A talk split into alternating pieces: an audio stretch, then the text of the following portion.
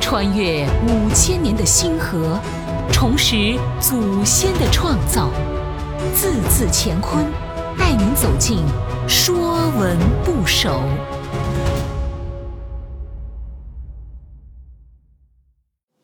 说文不首》巾，毛巾的巾。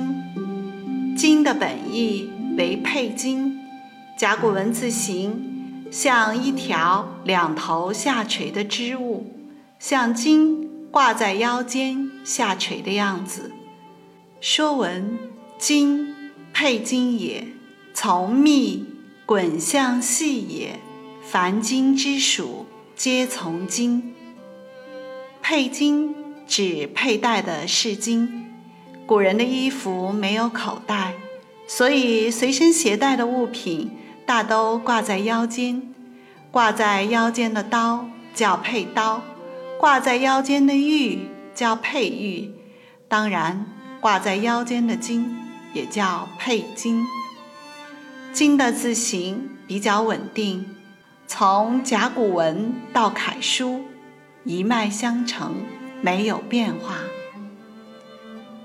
从密滚向细也，字形以密为字根，滚像细筋的细绳。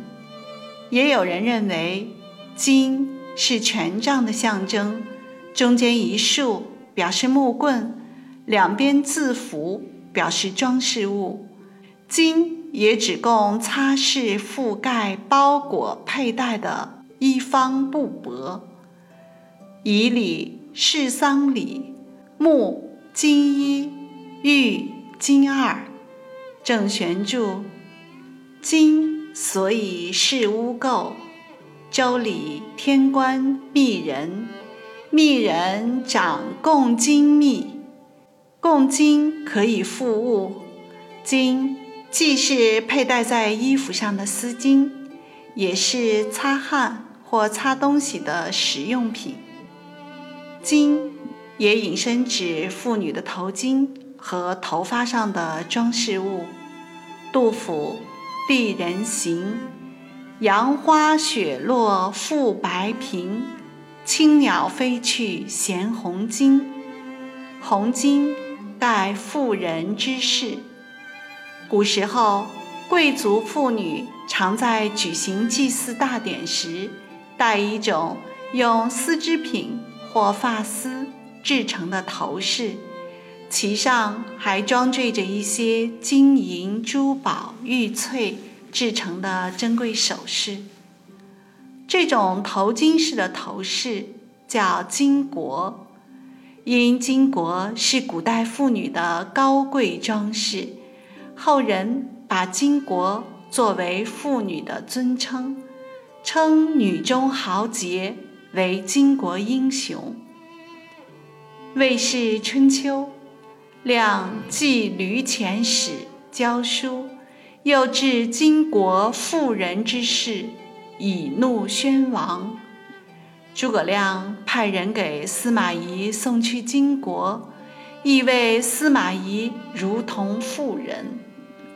封建传统歧视女性，称男子为须眉。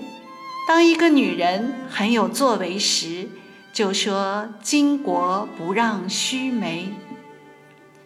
凡金之属，皆从金。以金为元素造出来的字，大多有金所代表的含义。比如“布”，“布”喜之也。本意指麻布、麻织品。古代平民穿麻布衣服，所以以布衣为平民的代称。比如“帅配金也”，也作“税”，指居高临下配金以率众者。